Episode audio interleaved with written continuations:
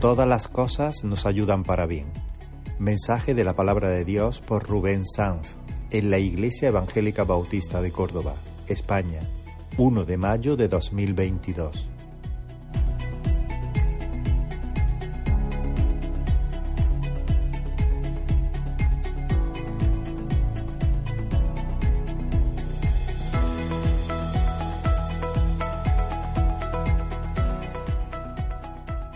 Qué bendición, ¿verdad? Eh, estaba pensando mientras que estamos alabando al Señor juntos, esta es parte de nuestra herencia aquí en, la tierra, ¿no? El, poder venir como un pueblo y alabar al Señor juntos y ministrar al Señor juntos y cómo el Señor va haciendo su obra, porque se nota eh, en cada persona, ¿no? Y cómo el Señor va poniendo los mismos deseos, las mismas cargas.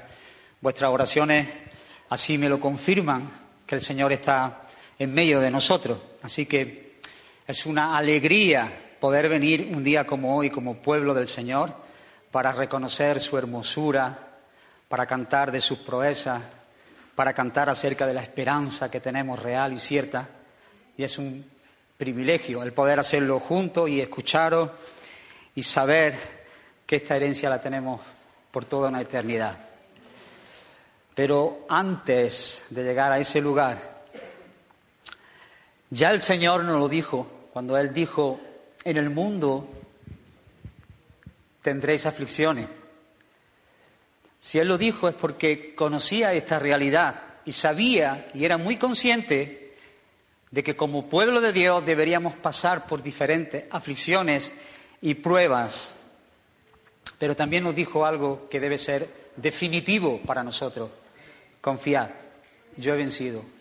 Yo he vencido al mundo. Así que el problema viene, hermanos, cuando perdemos la perspectiva bíblica de cómo Dios obra en medio y a través de nuestras aflicciones y entonces no vemos un propósito eterno con estas pruebas y aflicciones que nosotros tenemos que pasar, porque así Dios lo ha determinado, y entonces nos falta el aire.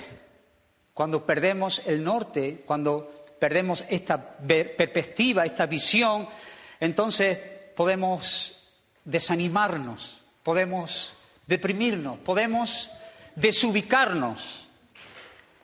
Pero si en medio de nuestras aflicciones, hermanos, que todos pasaremos, recordamos que nuestro Dios, en primer lugar, como hemos cantado, es un Dios soberano, es un Dios que te ama con un amor eterno y que hace todas las cosas las diseña para que trabajen, para que cooperen para tu bien, para el bien de su pueblo, a nuestro favor y siempre dentro de sus propósitos, esto nos llevará a ser fortalecidos en la fe para poder continuar en este camino que Dios ha diseñado. Así que hay una promesa para ti en el día de hoy. ¿Estás contento?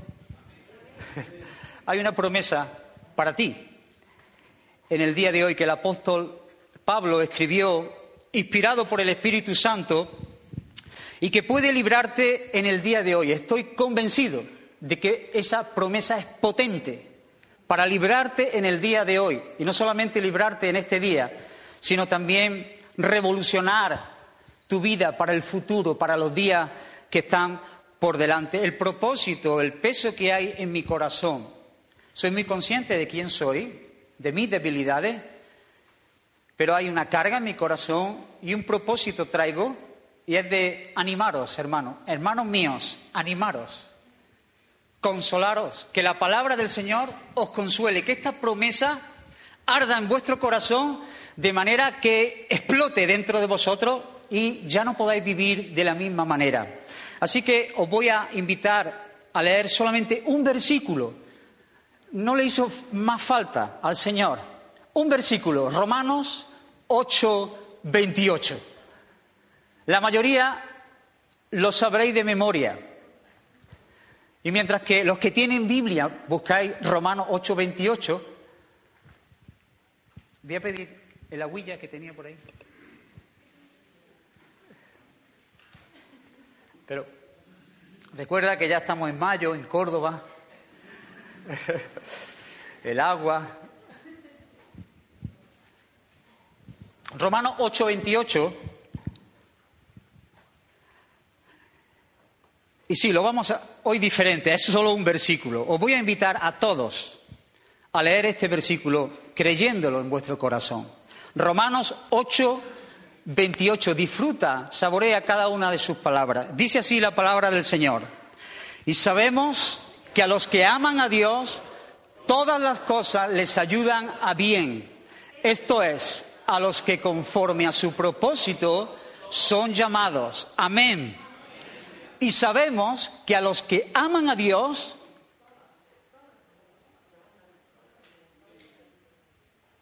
todas las cosas les ayudan a bien. Esto es, les ayudan a bien a los que conforme a su propósito han sido llamados. Así que, gracias.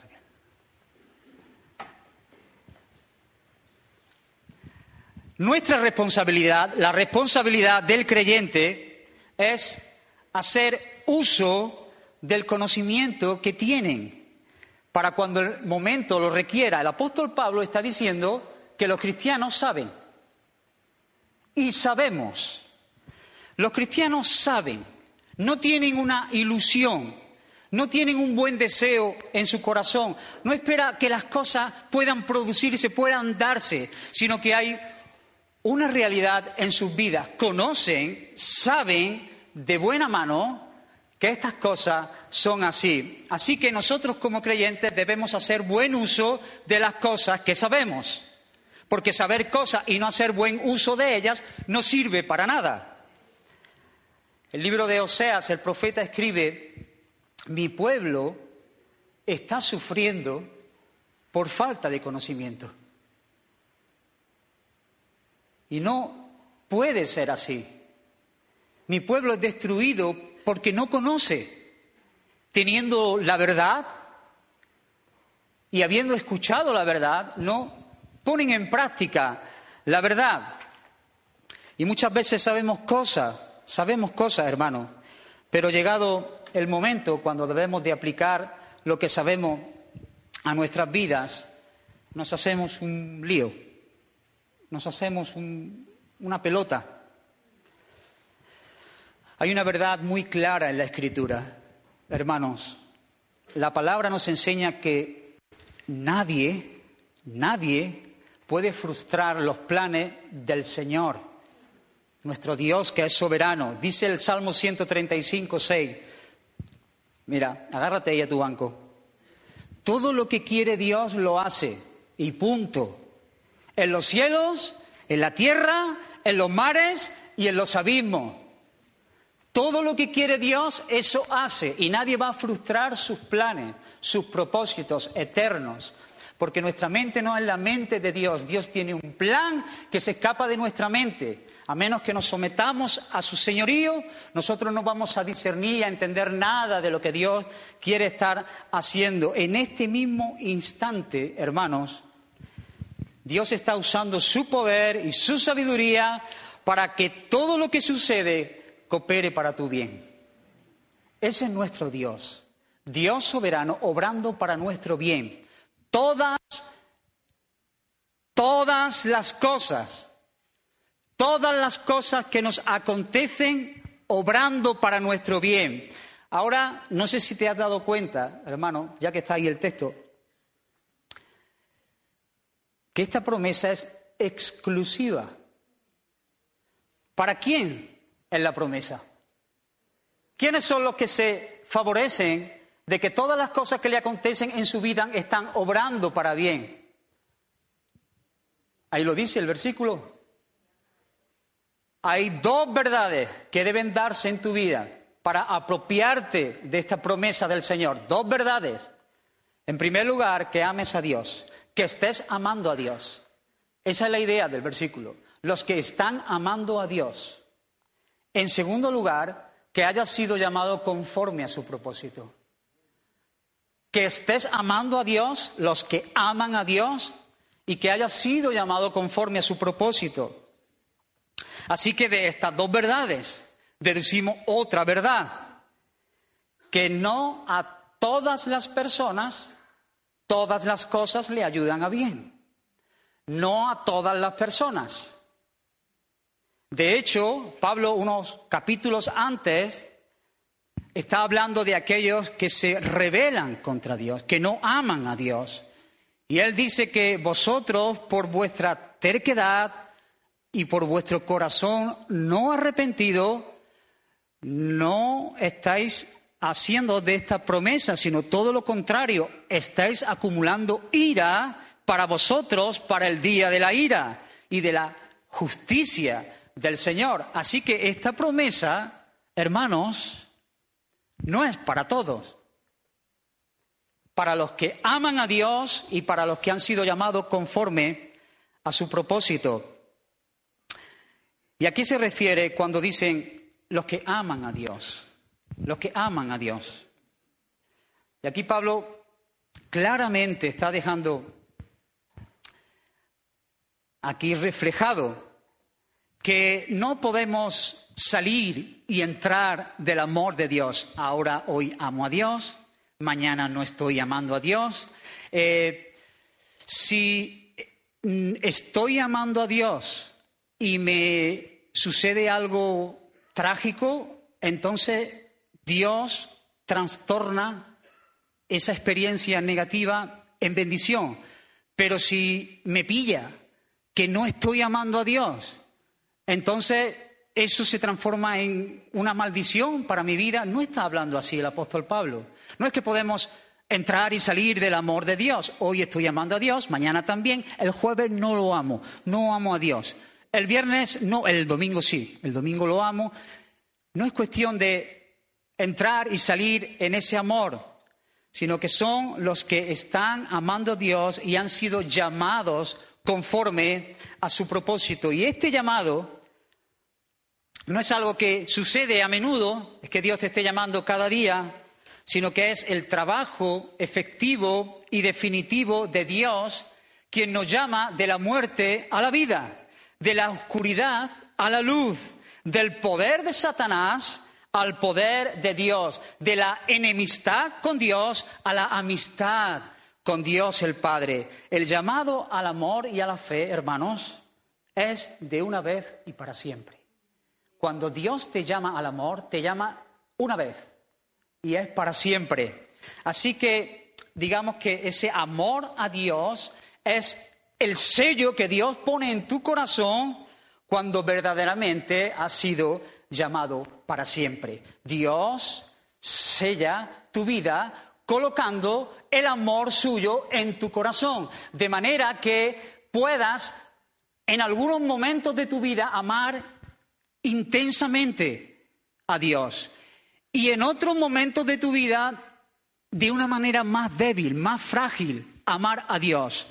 Pero siempre, siempre, siempre, siempre, siempre los cristianos aman a Dios. Aquellos que han sido llamados por Dios aman a Dios, porque el amor de Dios ha sido derramado en sus corazones por el Espíritu Santo. Así que Tú te puedes preguntar, ¿y entonces estaré yo amando a Dios? Porque esta promesa es para los que aman a Dios. ¿Estaré yo amando a Dios? Y te voy a intentar ayudar a discernir estas cosas, diciéndote, en primer lugar, qué no es amar a Dios. ¿Qué no es amar a Dios? Nosotros podemos amar a las personas por medio de conocer sus debilidades, ¿verdad? Sus necesidades y mostrar amor hacia ellas, dándole para suplir sus necesidades, nuestros propios hijos, amigos, vecinos. A Dios no podemos suplirle sus necesidades. Mira lo que dice Hechos en el capítulo 17, ni he servido por manos humanas como si necesitara de algo, puesto que Él, Él da vida y aliento a todos y todas las cosas, de Él y por Él y para Él. Él es la fuente de todas las cosas. Dios es un Dios completo. A Dios no le falta de nada. Así que nosotros no podemos mostrar amor a Dios dándole algo como si a Él le faltaran cosas. No podemos suplir sus necesidades, puesto que Dios no tiene necesidades. Dios es Dios. si te pasa la idea de querer suplirle a Dios, darle a Dios cosas como si a Él le faltara algo, como si Dios fuese un mendigo que necesitara cosas de nosotros para Él sentirse bien, estás equivocado. Dios es Dios y porque es Dios, Él no tiene necesidad de ninguna de las cosas que tú puedes darle a Él. Así que no te acerques a Dios intentando suplir sus necesidades. Amar a Dios no es en esencia, como Julián estaba diciendo, amarlo por sus dones, por las cosas que Dios nos puede arrimar. Todos, todos queremos las cosas que Dios nos da. Pero si el centro de tu amor radica en los dones, en las cosas que Dios da, y aquí hermanos hay una línea muy delgada, donde tenemos que examinarnos cada día, a ver si nuestro corazón se está inclinando más a las cosas que Dios nos da, aun siendo cosas muy dignas, como el perdón de nuestros pecados, la justificación, la santificación, la vida eterna. Pero eso nunca puede ser el centro de nuestro amor, sino que es la consecuencia de amar a Dios, aunque Dios no nos diera esas cosas. ¿Se entiende, hermano? Todos queremos el pan. Y hay muchas personas que se acercan a Dios y parece que aman a Dios, pero aman su, el pan que Dios da. Aman la seguridad que Dios ofrece a aquellos que le buscan. Aman el descanso. Aman el no sufrir la ira venidera. Pero no están en esencia amando a Dios por quien es Él. Cuando nosotros amamos a Dios de verdad, los que van a recibir esa promesa no están fijándose en los regalos que Dios da, están mirando al Dios de los regalos. El amor de Dios, hermanos, tiene que ver con los afectos de nuestro corazón. Los afectos de nuestro corazón, la estima que sientes por Dios la estima que sientes por Dios, por Dios, antes de que nos dé cualquier bendición. Y esta estima involucra las emociones, es un acto reflejo del corazón.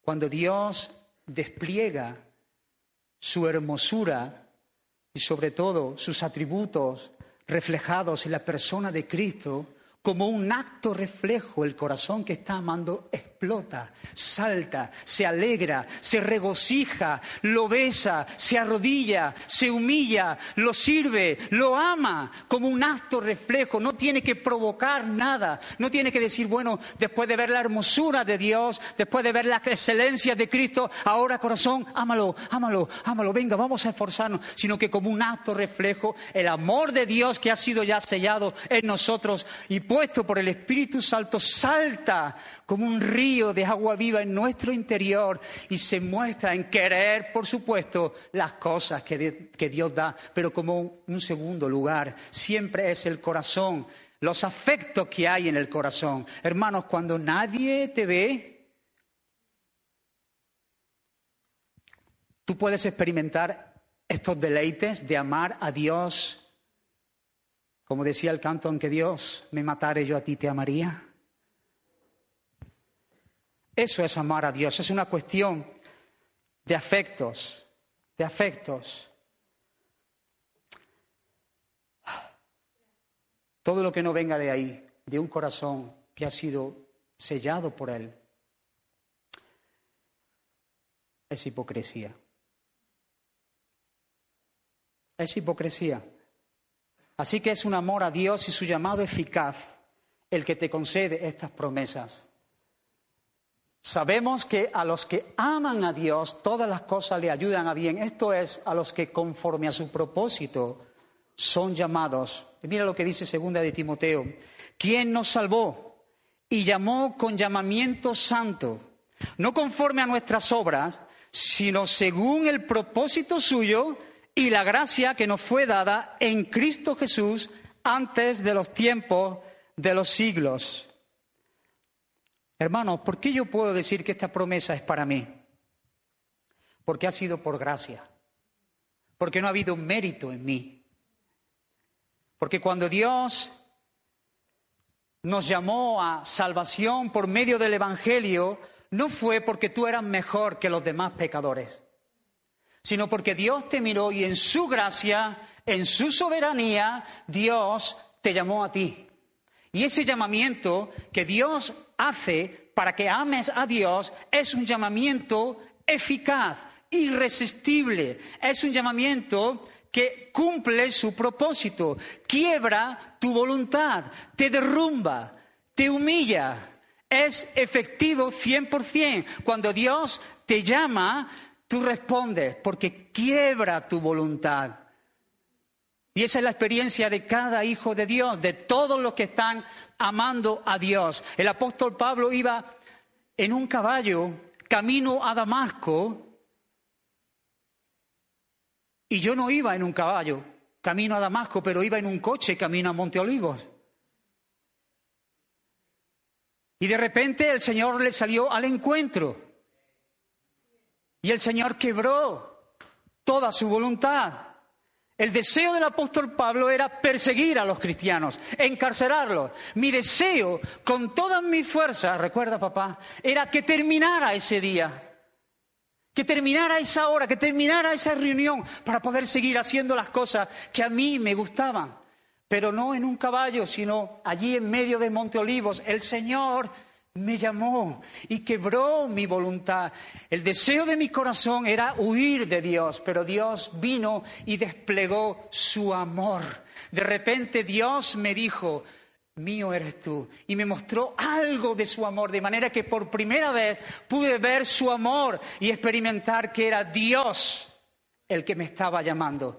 Así que ese llamado de los que aman a Dios es un llamado que no se puede resistir no se puede resistir. Es un llamado eficaz, cumple su propósito. Dios te escoge desde antes de la fundación del mundo y llegado ese momento te derrumba, te quiebra todas tus fuerzas, de manera que tú digas, ¿a quién tengo yo en los cielos sino a ti? Y fuera de ti no deseo nada en la tierra. Bendito sea el Señor, que es eficaz a la hora de trabajar por su pueblo. Pero este llamamiento tiene un propósito. El llamamiento, Dios te llama con un propósito. Fíjate que no te llama para, bueno, que le hace falta gente a Dios, sino que te llama para que tu vida sea un espectáculo para la gloria de Dios. El propósito que Dios tiene para la vida de aquellos que lo aman y han sido llamados por Él es que Dios reciba gloria te encuentras muchas veces diciendo, no, no encuentro el propósito de mi vida, no sé, no sé. El propósito de Dios para tu vida es que tu vida dé gloria a Dios. Y tu vida dando gloria a Dios va a redundar en una gran bendición para tu vida. Dios te va a reventar a bendiciones cuando tú pones tu vida al servicio de Dios. Cuando tú le dices, Señor, llévame al lugar donde más gloria tú recibas, Dios te va a reventar a bendiciones, porque así lo ha ligado Dios, porque Dios es un Dios bueno, bueno en gran manera. Así que creo que se ha quedado claro que la promesa no es para todos. La promesa es para aquellos que están amando a Dios y que han sido llamados por Dios según su propósito. Porque Dios tiene un propósito y te llama. Y entonces pone el amor de Dios en tu corazón. Y ahora te dice, todas las cosas, todas las cosas te van a ayudar a que se cumpla ese propósito que yo pensé contigo antes de la fundación del mundo. Y tú vas a decir, ¿Todas? Y Dios dice, todas las cosas que nos acontejan, Dios las va a tornar en bendición para el cumplimiento de su promesa. Hermanos, las cosas buenas y las cosas malas, las tristes y las alegres, las dolorosas, las desagradables, las agradables, las justas, las injustas, todas. Dios tiene un propósito para tu vida, para que al final Dios con tu vida reciba gloria y tú seas bendecido como nunca te hubieras podido imaginar. Así que Dios es el que tiene ese poder para hacer que las cosas injustas, perversas, desagradables, sean tornadas en una medicina para su pueblo. Aquí no entiendo yo mucho. Me he venido arriba queriendo ser mi hermano Emanuel, pero no entiendo de laboratorios, pero sí he oído, a ver si me puedes ayudar, ¿no? Que a veces cogiendo sustancias tóxicas y por medio de algunas fórmulas y reacciones se pueden transformar en medicina que cura y que, y que salva. Tú dime que sí, aunque no sea así. Porque Dios me, ha mirado con cara muy rara diciendo, no tienes ni idea. Pero sí, sí, sí, es algo así. No son las palabras técnicas, pero la esencia es que de una sustancia tóxica, por medio de reacciones químicas, hay una medicina que cura. Pues ese es Dios, el químico por excelencia, que torna una situación terrible y con una reacción divina cambia esa, esa situación desfavorable en una situación de alabanza y de adoración a Él. Ese es nuestro Dios. Hermanos, escúchame aquí, por favor, escúchame. Escucha, esto no significa de ninguna manera que las cosas malas sean buenas.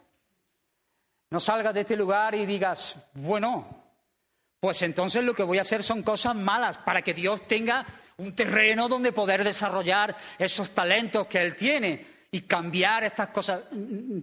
No caigas en ese error o decir, bueno, pues si, si, Dios cambia todas las cosas en bendición, pues entonces pequemos, comamos, vivamos y Dios ya se encargará. No tienes ni idea del amor de Dios, no tienes ni idea del llamado que Dios hace con un propósito a aquellos que le aman. Si tú piensas así, si eso es lo que tu corazón te dice, entonces debes decir, Señor, sálvame, sálvame, Señor, porque estoy perdido. Así que quiero ver algunas cosas en este tiempo que, que nos queda, que no sé cuánto es, ni nadie lo sabe, nada más que el Señor. Quiero mirar algunas adversidades que operan para nuestro bien. Hasta aquí estamos, estamos con el apóstol Pablo. Ya no sé si habrás deducido si lo que voy a decir es para ti o todavía no. O sea, si estas promesas son para ti o todavía no. Pero quisiera que el Señor obrase en el corazón de cada persona, confirmando a aquellos que aman a Dios y llamando a aquellos que no aman a Dios para que todos, ese es el deseo de mi corazón, todos saliéramos de este lugar revolucionados, viviendo la vida que Dios quiere para nosotros. Hay algunas adversidades, las adversidades operan para nuestro bien. Y quiero llevarte por un momento al libro, el libro por excelencia del hombre que sufrió adversidades. Ya sabéis, más fuerte, Job. Efectivamente. Y pregunto, hermano, ¿estaba equivocado Job cuando en medio de sus aflicciones causadas por el diablo, en el capítulo 1 dijo que Satanás había hecho esas cosas, pero estaba equivocado Job cuando dijo que Jehová dio, Jehová quitó, sea el nombre del Señor bendito. ¿Estaba Job equivocado cuando dijo estas cosas? Cuando el capítulo 1 de Job dijo que Satanás vino para reventarlo, quitarle su hacienda, sus hijos, su ganado, todo lo que tenía, incluso su salud.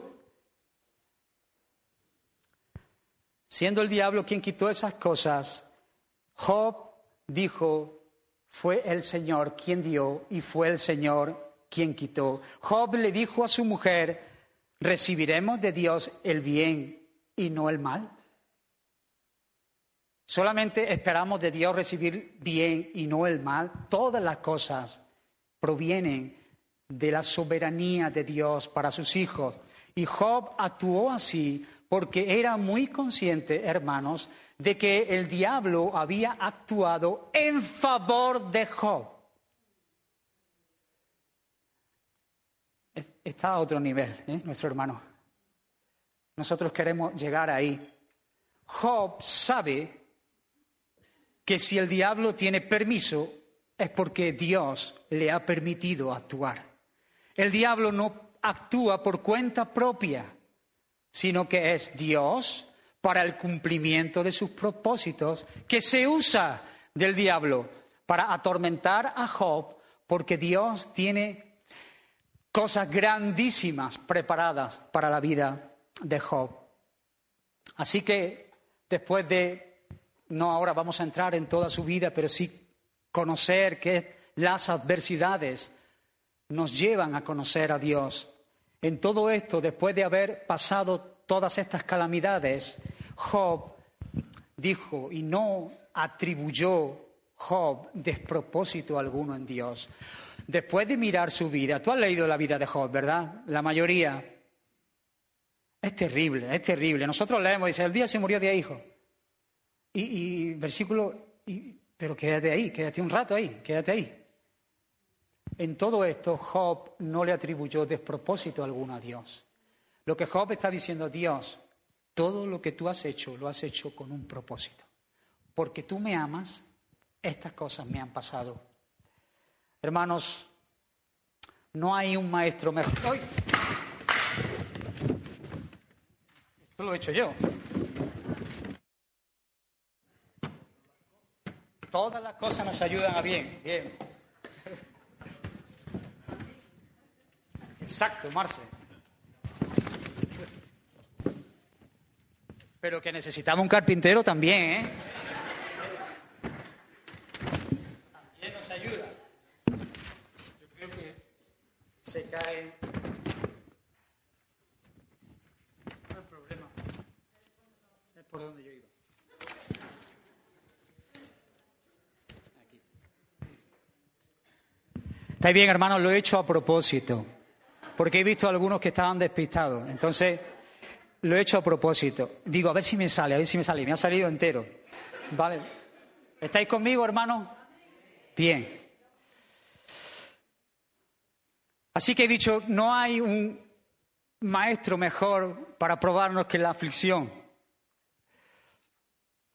La aflicción, y es Dios a través de la aflicción, nos lleva a ser más santos nos lleva a ser más semejantes a Cristo. Mira lo que dice Juan en el capítulo 15. Yo soy la vid verdadera y mi padre el labrador. Todo el que está dando fruto va a ser limpiado y cortado y experimentar dolor. El que no lleva fruto es echado fuera, pero el que está dando fruto, mi padre es el labrador. Y va a venir y va a cortar y te va a cortar más y luego te va a cortar más, y luego te va a podar, y luego cuando pienses que ya te ha cortado, te va a cortar más. ¿Por qué? Porque quiere que lleves más fruto. Y no es de otra manera que sin esos cortes divinos tú vas a crecer en el conocimiento y en los propósitos de Dios. Por eso Dios, cuando todavía estás quejándote del primer corte, viene y te da otro. Pero ese corte es un corte de amor, es un corte de bendición para ti, para que crezca, para que prosperes, para que lleves mucho fruto. Esa es la obra de nuestro Señor. Señor Jesucristo. Así que yo soy la vid verdadera y mi Padre es el labrador. Ahí viene, para cortar, para cortar. Y nos duele cuando nos corta. Y nos duele cuando nos corta. Pero en esas cosas Dios es muy, muy, muy honrado. En esas cosas Dios es muy vindicado cuando vemos su obra en nuestras vidas. Al momento del corte Ninguna disciplina al presente parece ser causa de gozo, pero es provechosa para que participemos de su santidad. Las aflicciones, hermanos, son puestas por Dios en tu vida porque Dios quiere que seas más santo. Porque Dios está buscando tu crecimiento, porque Dios está buscando tu bien. Así debemos mirar las aflicciones y las adversidades en nuestra vida. Una cosa muy importante para pedir al Señor. ¿Cuántas veces le has pedido al Señor, Señor, quiero conocerte más? ¿Se lo has dicho alguna vez? Señor, quiero conocerte más. Pues bien, tú necesitas estar dispuesto a ser llevado a un lugar donde no quieres estar para que puedas conocer más a Dios. Cuando le digas, Señor, quiero conocerte más, que es una oración muy loable, a su vez dile, Señor, pero llévame allí donde tú quieras para que yo pueda conocerte. Señor, quiero conocerte más, pero dentro de mis comodidades, dentro de mi horario, dentro de mi rutina, dentro de mi estabilidad económica, que no me mueva yo ni a izquierda ni a derecha, que yo pueda seguir teniendo el control. Señor, quiero conocerte más. Eso no funciona así. Señor, quiero conocerte más.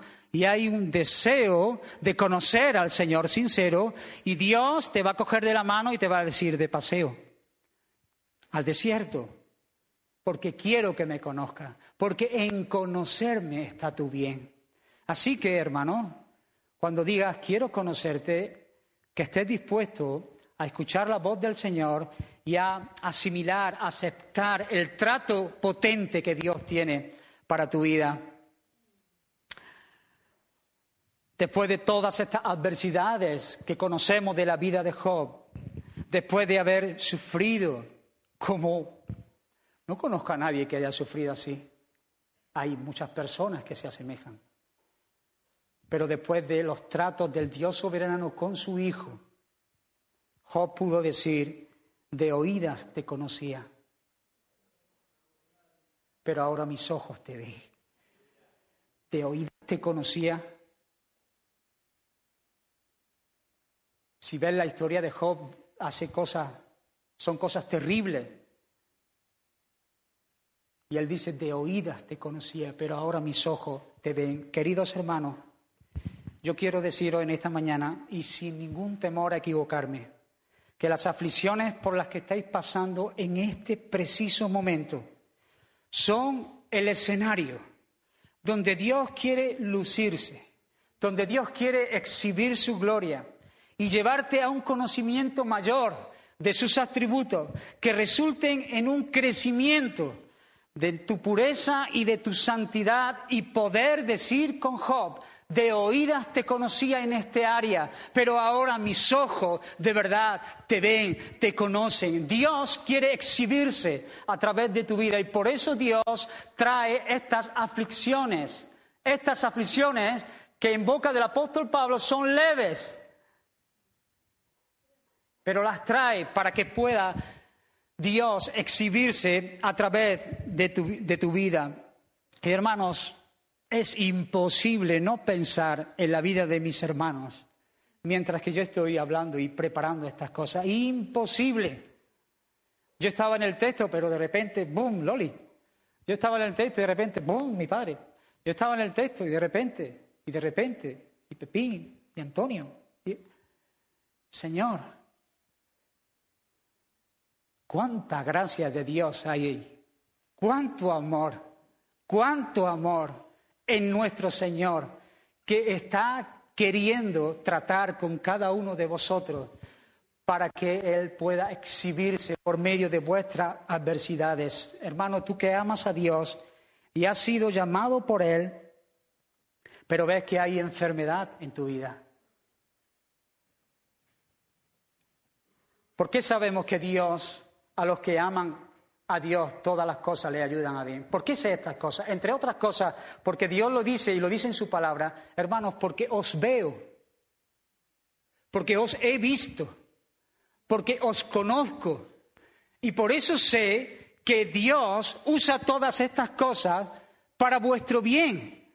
Por eso sé que hay un Dios en los cielos soberano y que no deja a nadie huérfano, a ninguno de sus hijos, sino que tiene un propósito específico con cada una de las cosas que podemos pasar. En medio de la enfermedad, no estás aquí, pero las personas que están enfermas, Antonio si me está escuchando y Carmen, Dios ha querido exhibirse en medio de ese lugar y quiere atraer el corazón de ellos a Dios para que puedan conocer a Dios de una manera que antes no podían conocer. Y por medio de esta enfermedad ellos crezcan en el conocimiento de Dios y Dios sea glorificado a través de sus vidas. Los que aman a Dios, Todas las cosas les ayudan para bien. Hermanos, me acordaba, va a resultar muy familiar, pero si quieres lo corta, pero mientras que oraba al Señor, me acordaba de mi padre. Todos esos años donde su hijo andaba perdido, no, lo que viene después de perdido. Y estoy convencido, convencido que por medio de esos tratos el Señor te llevó a experimentar el consuelo de sabernos en las manos de un Dios soberano que es fiel en cumplir sus promesas. Hermanos, si yo llegaba a las cinco de la mañana y abría la puerta y veía las en agüillas del salón levantadas es porque sabía que mi padre estaba orando en ese momento por mí. Entonces yo puedo saber que en medio de esa lucha que debe de ser terrible, de la espera de no recibir lo que estamos pidiendo, Dios que conoce mucho mejor la vida que tú propio, que tú, que tú, que tú mismo, Él sabe en el momento oportuno acercarse a ti y consolarte y animarte y llevarte a su palabra y a sus promesas para que puedas permanecer en medio de la espera cuando tu hijo rebelde no quiere ni siquiera estar contigo. Ese es Dios. Dios usa las adversidades para que Él sea glorificado y nosotros seamos forjados en nuestro carácter. Las personas que han perdido un ser querido, Dios obrando en medio de sus vidas. Es Dios obrando en medio de sus vidas. A veces Dios te trae un sentimiento grande de soledad.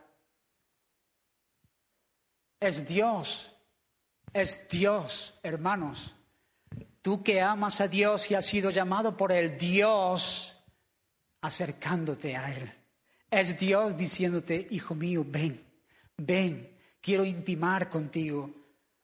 Los que aman a Dios, todas las cosas le ayudan a bien. Las aflicciones obran para nuestro bien, hermanos, porque nos capacitan para servir a los santos. Por eso obran para nuestro bien. Por eso Dios te ha puesto en esta situación. Porque hay muchos que van a llegar en esa situación.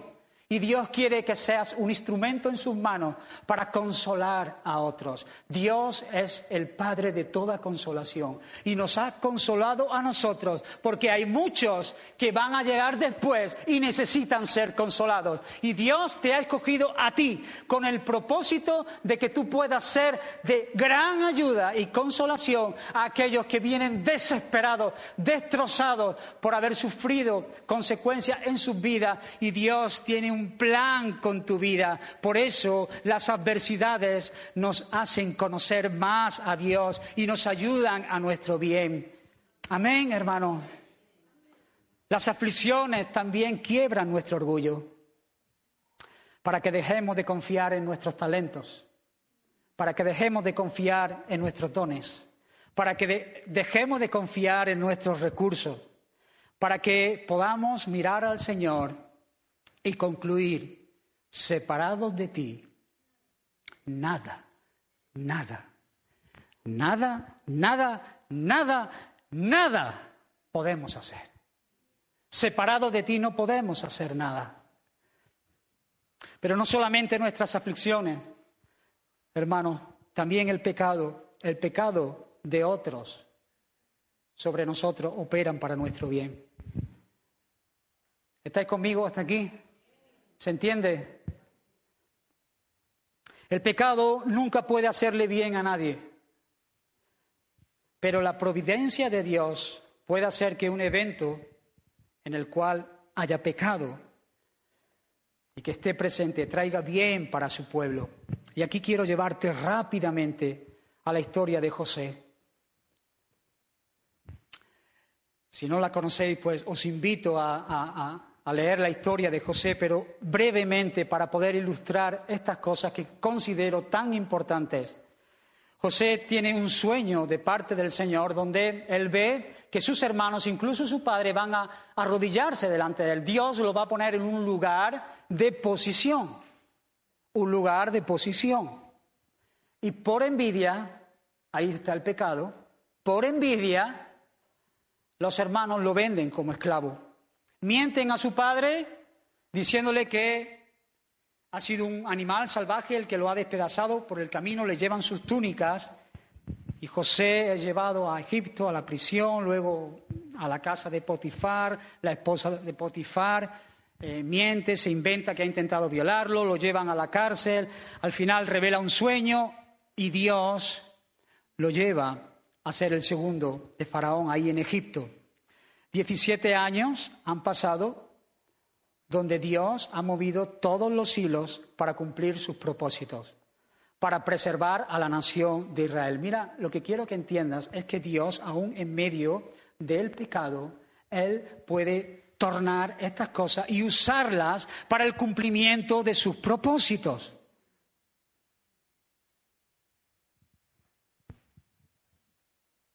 Mira lo que dice Génesis capítulo 45. Entonces dijo José a sus hermanos, Recordad que los hermanos lo han vendido y al padre le han dicho que está muerto. Jacob lleva 17 años pensando que José está muerto.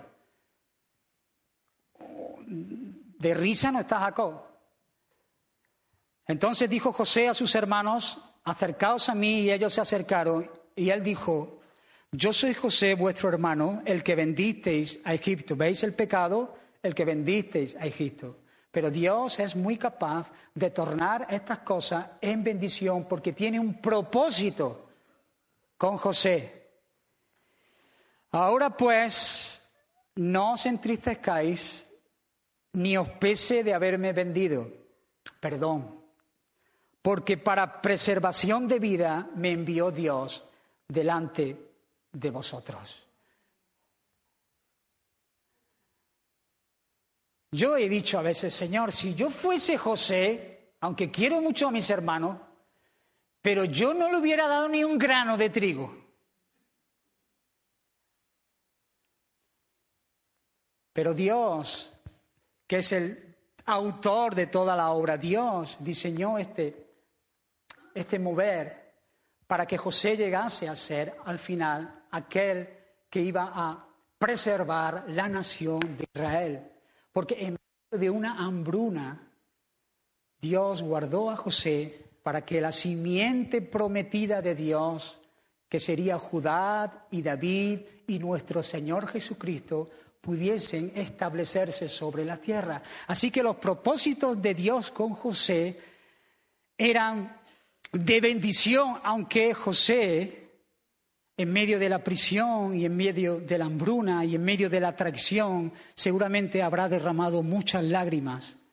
Pero conocer que Dios es el Dios soberano, que usa todas las cosas para nuestro bien, es descansar en la providencia de Dios. Nuestra carne nos dice cómo confiar en Dios en medio de esta hambruna y en medio de esta aflicción que yo estoy viviendo en este momento, en este desprecio por parte de mis hermanos. Pero la providencia de Dios nos dice, ni te atrevas a hablar así, porque es Dios, es Dios el que está moviendo los hilos, es Dios el que está tornando todo para que al final mis propósitos se cumplan, es Dios en medio del pozo salvando a José. Es Dios en medio de la prisión salvando a José. Es Dios en medio de, la traición salvando a José para que José llegue a ser aquella persona que Dios ha diseñado y ha preparado para salvar a la nación. ¿Se entiende, hermanos? Aún en medio del pecado, Dios hace posible que sus propósitos se cumplan. Cuando vemos el pecado en otros, cuando José vio el pecado en sus hermanos, nosotros podemos recordar lo que éramos antes. Y por eso el pecado de otros nos ayuda a bien. Y por eso podemos dar gracias a Dios y ser agradecidos porque Dios ha tenido misericordia de nosotros. Y cuando vemos la envidia de ellos, podemos decir, gracias Señor, porque es por tu gracia y tu misericordia que yo no soy un envidioso, pero que podía haberlo sido perfectamente, pero tú me has salvado. Así que gracias Señor, gracias Señor por tu misericordia. Cuando otros pecan contra nosotros, podemos probar realmente la sinceridad que hay en nuestro corazón. Con los que nos hacen bien, hermanos, no tenemos problema en amarlos. No hay ningún problema en amar con los que nos hacen bien. A menos que sea alguien ya muy desagradable. Pero realmente nunca sabremos, nunca sabremos si nuestra bondad es genuina hasta que Dios no nos ponga en el camino de amar a nuestros enemigos, aquellos que nos han dañado, a aquellos que nos ultrajan, que nos persiguen,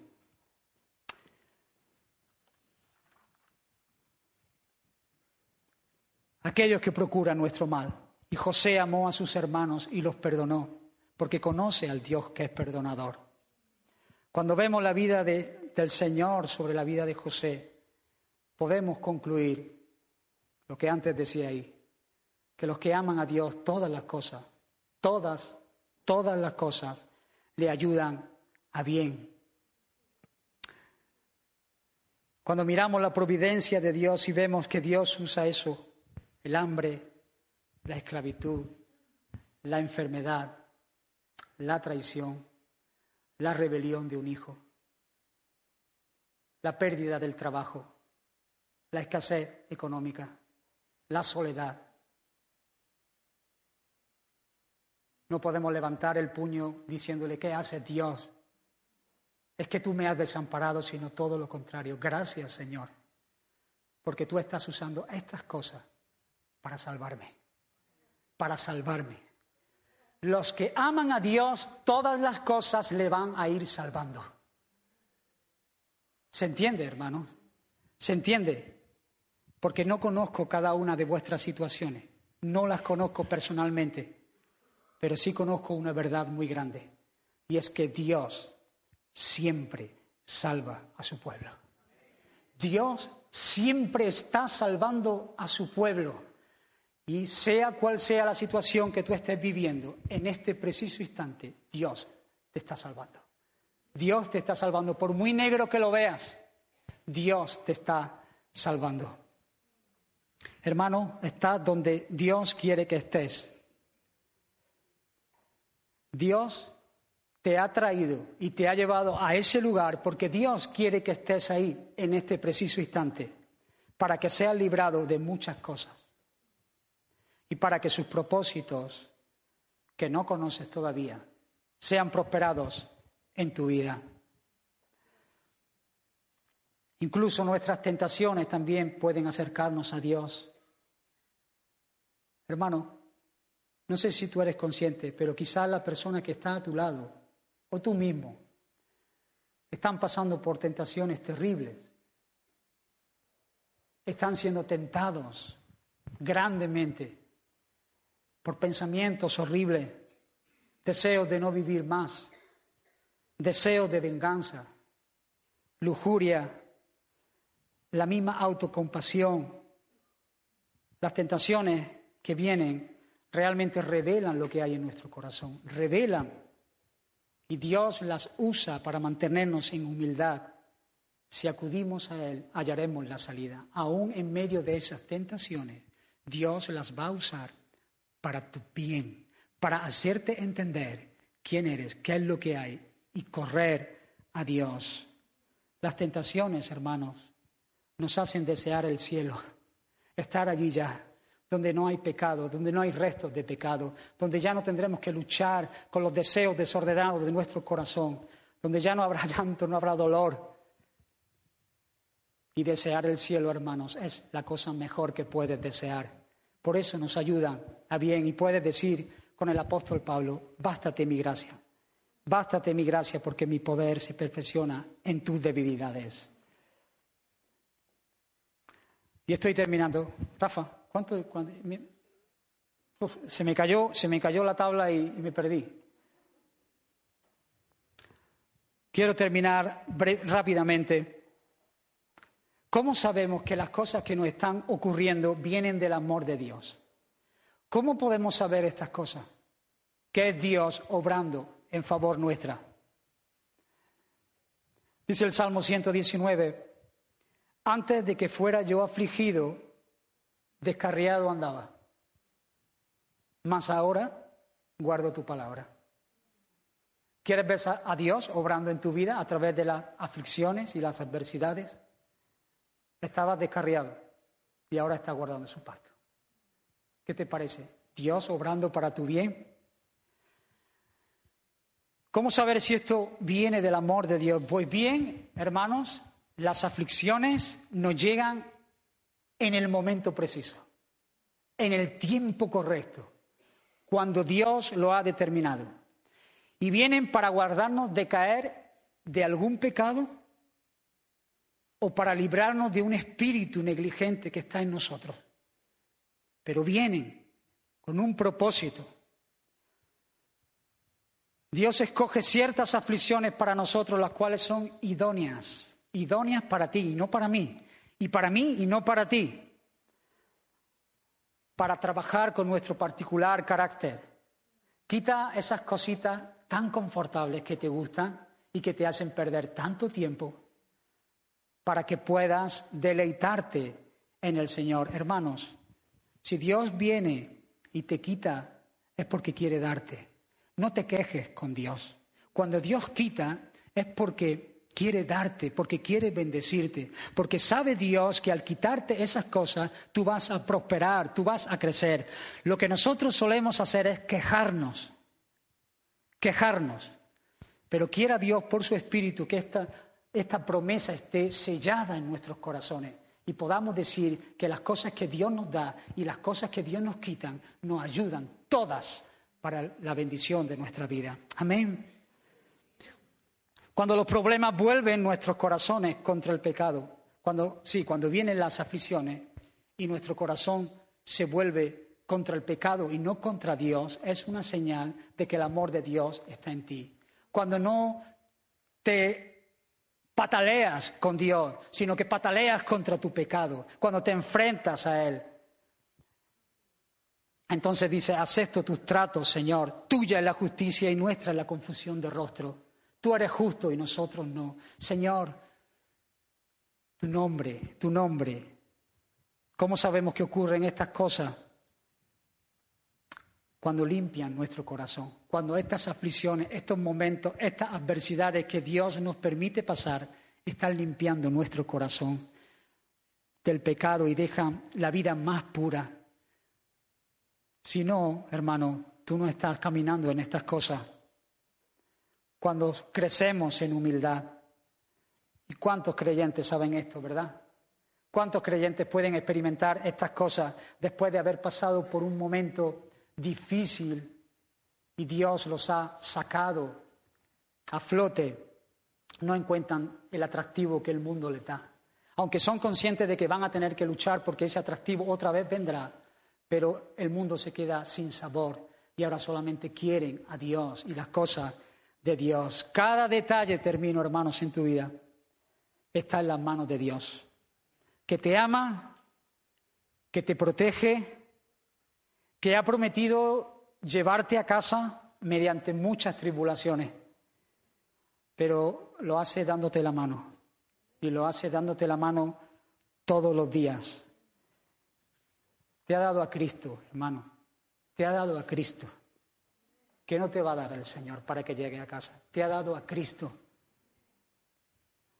Si tú estás aquí, en este lugar, y eres muy consciente de que esta promesa no es para ti, pues te invito a mirar a Cristo en esta mañana, para asirte de Él, para ver a aquel que sufrió todas las adversidades posibles y que murió en una cruz para el perdón de tus pecados para tomar el lugar que a ti te correspondía tomar y para darte la justicia que le pertenecía a Él, para llevarte a Dios. Hoy puede ser un día de salvación y amando a Dios y siendo llamados por Dios, puedes asirte de esta promesa, que todas las cosas que me acontejan en mi vida serán para mi bien. Y si tú conoces al Señor, hermano, y reconoces que te has turbado, que has mirado otras muchas cosas, que te has revuelto con Dios, que le has levantado incluso el puño y, le has dicho, Señor, ¿por qué me has desamparado? Te invito a humillarte delante de Dios y reconocer que Él es un Dios soberano, que gobierna cada detalle de tu vida. Cada milisegundo de la vida de los hijos de Dios están controlados por Dios. Pídele perdón en esta hora para que puedas salir de este lugar sido de la promesa de Romanos 8:28. Si vives dentro de esta gran promesa, tu vida va a ser más sólida que una montaña. Nada puede derribarte cuando estás dentro de los muros de Romanos 8:28. Fuera de esta promesa, todo es confusión, ansiedad, miedo, incertidumbre. Fuera de estos muros hay muchos sustitutos, muchos sustitutos, pero demasiado frágiles para soportar tu vida. La confianza de que un Dios soberano gobierna por tu bien. Todo placer y todo dolor que experimentes será un dulce refugio de esperanza. Cuando el pueblo de Dios realmente viva por la gracia venidera de Romanos 8:28, desde una fiebre hasta una enfermedad mortal, les harán ser las personas más libres, más fuertes y más generosas del mundo, siendo una luz que brilla para que otros puedan dar gloria al Padre. Amén. Vamos a orar, hermano. Gracias, Señor, por tu palabra. Gracias por tu promesa, Señor. Tú conoces nuestros corazones, Dios, Padre nuestro. Tú sabes, Señor, dónde estamos anclados. Exhíbete, Señor, en medio de tu pueblo. Date a conocer mediante tu palabra y tu poder. Señor, que en esta hora tu pueblo se regocije en tu palabra, Señor, en tu promesa. Líbranos, Señor, de confiar en carros y en caballos y en las circunstancias que nuestros ojos pueden ver, que es lo que hacen los impíos. Nosotros tenemos una esperanza más alta. En esperanza hemos sido llamados, Señor. Alumbra los ojos de nuestro entendimiento, Señor, para comprender que Dios Dios con nosotros. Señor, que es tu cuidado. Señor, en todo momento, Señor, estás teniendo cuidado de tus hijos. Y aunque nuestro Padre y nuestra Madre nos abandonará, con todo el Señor no nos abandona. Tú eres el Dios que cumple su palabra. Y por eso, Señor, estamos alegres por eso, Señor, estamos confiados que nada, nada nos puede separar de ese amor que es en Cristo Jesús. Ni el peligro, ni la espada, ni la muerte, ni la vida, ni lo alto, ni lo profundo, nada, ninguna cosa creada, Señor, porque hemos sido sellados por ti, hemos sido sellados para ti, para tu gloria, para la fama de tu nombre. Oh Señor, haz con tu pueblo lo que bien te parezca pero que llevemos frutos, Señor. Llévanos, Señor, a ese lugar donde nos queremos, donde nos resistimos. Oh Señor, quiebra nuestro orgullo. Quebrántanos, Señor, en esta hora para darte, Señor, lo mejor de nuestra vida. Nuestro tiempo, nuestro dinero, nuestros hijos, todo lo que somos queremos ponerlo al servicio tuyo. Tú eres digno, Señor. Tú eres nuestro hacedor, autor y el consumador de nuestra fe. ¿Cómo vamos a rehusarte darte algo, oh Señor? Todo lo ponemos, Señor, a tus pies para que hagas según te plazca. Dios mío, que tu palabra corra y sea glorificada. Que venga tu reino, Señor, en esta hora sobre tu pueblo. Que podamos levantar un canto de alegría y de gratitud al Dios que nos salva. Tú eres Dios Salvador. Tú eres Dios el que gobierna y el que mantiene, Señor, el pulso en nuestras venas. Dios, Dios, te queremos. Nos has seducido y por eso, Señor, te seguimos y te amamos porque tú nos has amado primero, Señor. Venimos, Señor, a ti, Señor, entregándote todo lo que somos. Alumbra, Señor, el corazón. Alumbra, Señor, la mente. Alumbra, Señor, nuestras vidas para que podamos vivir conforme a esta promesa. Sabemos, Señor, sabemos que los que aman a Dios, Todas las cosas nos están ayudando y cooperan para nuestro bien. Todas, Señor. Todas las cosas, no se te escapan nada de las manos. Gracias, Señor, por esos momentos difíciles, Señor, que me has hecho pasar. Han sido para mi bien. Gracias, Señor. Amén.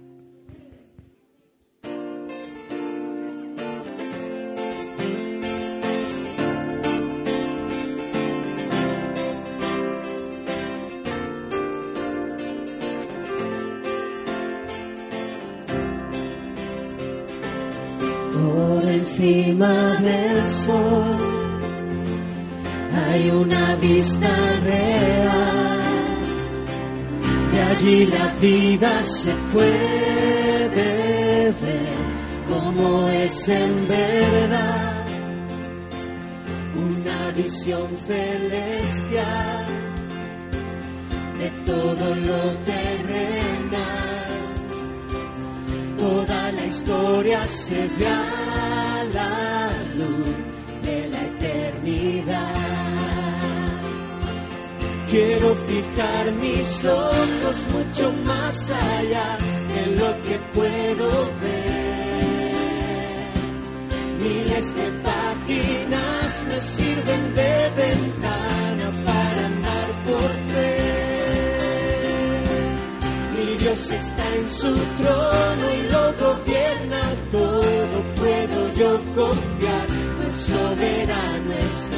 Pueden subir las aguas, firme está mi alma cuando puedo ver por encima del sol.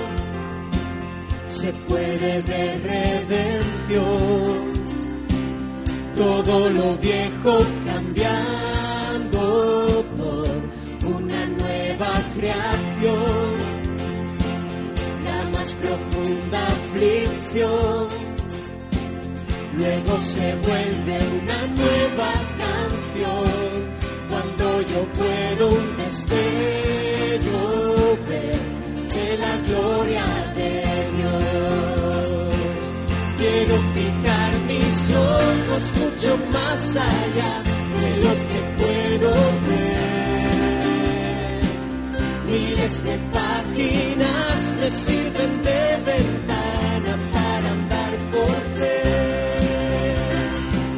Mi Dios está en su trono y lo gobierna todo, puedo yo confiar, el soberano es Pueden subir las aguas, firme está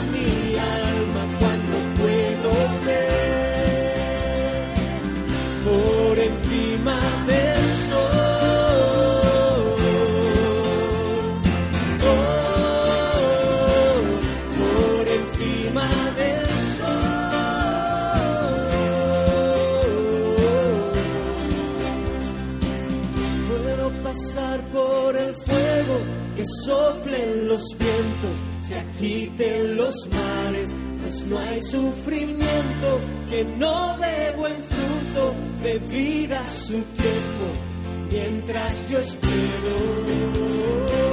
Puedo pasar por el fuego que soplen los vientos, se agiten los mares, pues no hay sufrimiento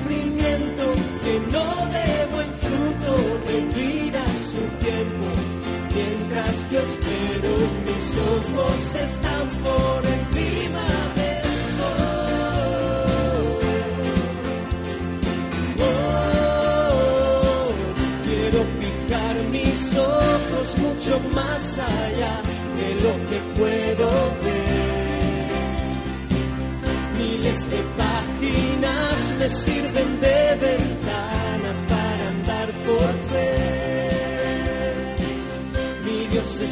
su trono y lo gobierna todo. Puedo yo confiar, pues soberano es Él. Pueden subir las aguas, firme está mi alma cuando puedo ver